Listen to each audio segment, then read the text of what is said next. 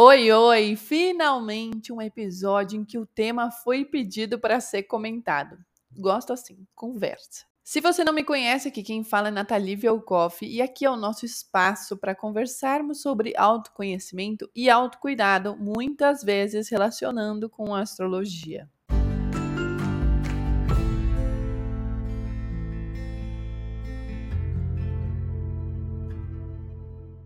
Há pouco tempo eu comentei no Instagram que eu participei de uma aula na faculdade de licenciatura que foi muito importante para o meu autoconhecimento, mas também foi um processo criativo, inclusive. E ele foi muito importante para mim. Eu não me lembro em que ano foi, mas eu estava no final da faculdade de letras na USP e todo mundo que eu conhecia fora da USP, família, tal, dizia que eu deveria fazer o curso de licenciatura. Afinal, para que mais você faz letras nessa sociedade se não para ser uma professora? Para mim, o intuito nunca foi dar aula em escola. Eu tenho pavor do desrespeito e desinteresse que eu vi ao longo da minha vida escolar para com os professores. Então, não, zero interesse.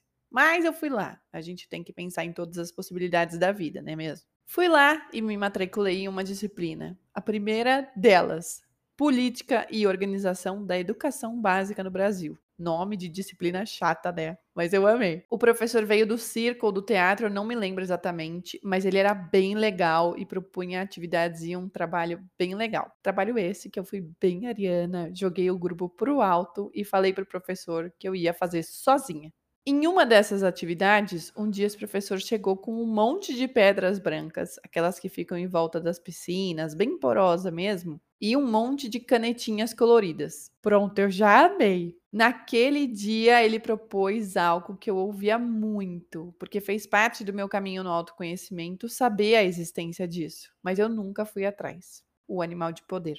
O animal de poder vem do xamanismo, ele revela o animal que tem uma ligação íntima com você e traz um ensinamento sobre os aspectos de si mesma. É super voltado para o autoconhecimento pela vivência que eu tive, mas eu nunca fui realmente atrás disso por desconhecer pessoas que eu confiasse para me ajudar nesse processo. Mas eu adoraria. Como eu digo, eu sou muito adepto ao autoconhecimento. Só que o exercício que o professor nos propôs foi exatamente esse desenhar na pedra o nosso próprio animal de poder. Ele não disse nada sobre xamanismo. Na verdade, eu nem sei o que ele disse porque eu entrei em curto-circuito.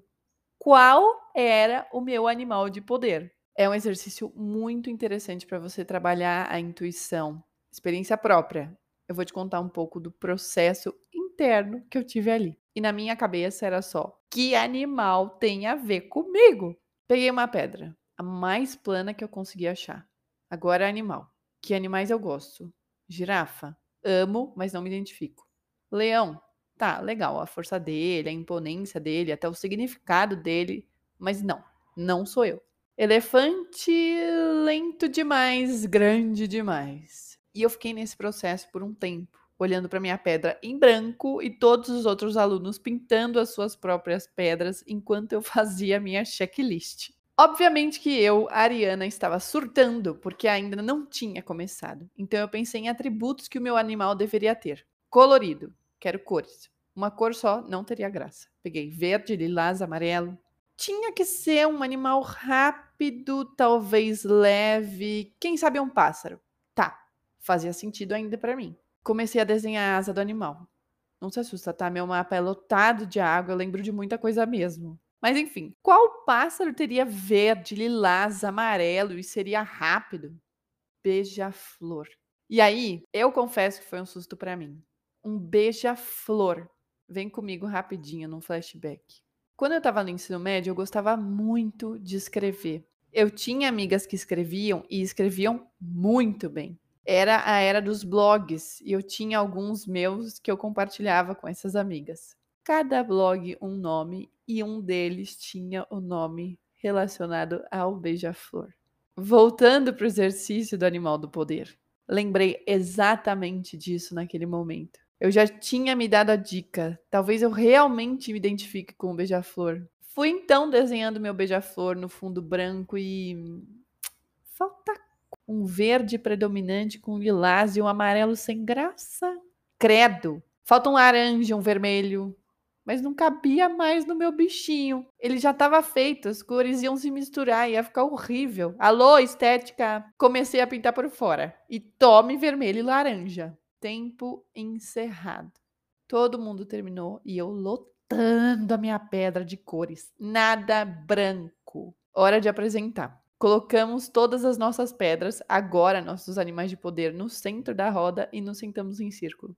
O professor olhou para as pedras e falou algumas coisas. E eu tava ali julgando o meu desenho. Queria muito que o meu beija-flor ficasse mais bonitinho. A primeira pedra que ele pegou, meu beija-flor. E aí ele falou algo que me impactou muito. Existem animais de poder e animais de poder, mas tem um tipo que nós esquecemos e também são muito especiais os animais de fogo. Eu nunca na minha vida tinha pensado naquela possibilidade. Animal de poder de fogo. Fazia muito sentido, porque o fundo branco era completamente impraticável para mim. O fundo avermelhado completou e complementou o meu animal de poder naquela pedra. E aí eu entrei em surto. Meu signo é Ares. O elemento de Ares é fogo. Enfim, surtei ali, internamente. Depois eu fui olhar na internet sobre o beija-flor e o seu significado no xamanismo e fiquei. Foi um processo muito profundo de autoconhecimento, autocuidado e também de autovalorização. Então, nesse episódio eu te proponho primeira vez que eu vou propor para você algo que eu espero no fundo do meu coração que você faça. Reflita sobre esse exercício e faça o seu. Tenha o seu próprio processo tenha o seu próprio processo. Se um animal específico veio à sua cabeça e você se identificou, desenhe. Não pule essa etapa. Se não houve identificação, continue a pensar, processe esse exercício. Não leia sobre qualquer animal antes desse exercício. Não leia sobre qualquer animal durante esse exercício. Senta um dia, marque esse horário na sua agenda e não abra mão disso. Ele parece simples, parece infantil, Parece até bobo de certa forma, mas é um processo transformador. Faça. Faça no final do dia de hoje ou no final dessa semana, mas não deixe de fazer. Eu confesso que a pedra foi importante para mim. Era diferente do papel. Mas eu também não vou falar para você, vai comprar uma pedra. Mas talvez seja interessante você fugir do papel. Enfim, proposta minha. O formato que você escolhe importa, o material importa, as cores importam, o desenho importa e principalmente o processo importa. Tira cinco minutos para você e exercita essa introspecção, essa intuição. Depois tira um tempo para olhar, para interpretar e entender o seu desenho. Depois disso tudo, aí sim, tá liberado procurar por esse animal no Google e olhar a descrição. Você vai ver como é inacreditável a identificação. Quando você fizer esse exercício, se você quiser postar, me marca nos stories, no feed, onde você compartilhar, porque eu vou amar ver a arte que você criar e a gente pode até trocar sobre essa experiência.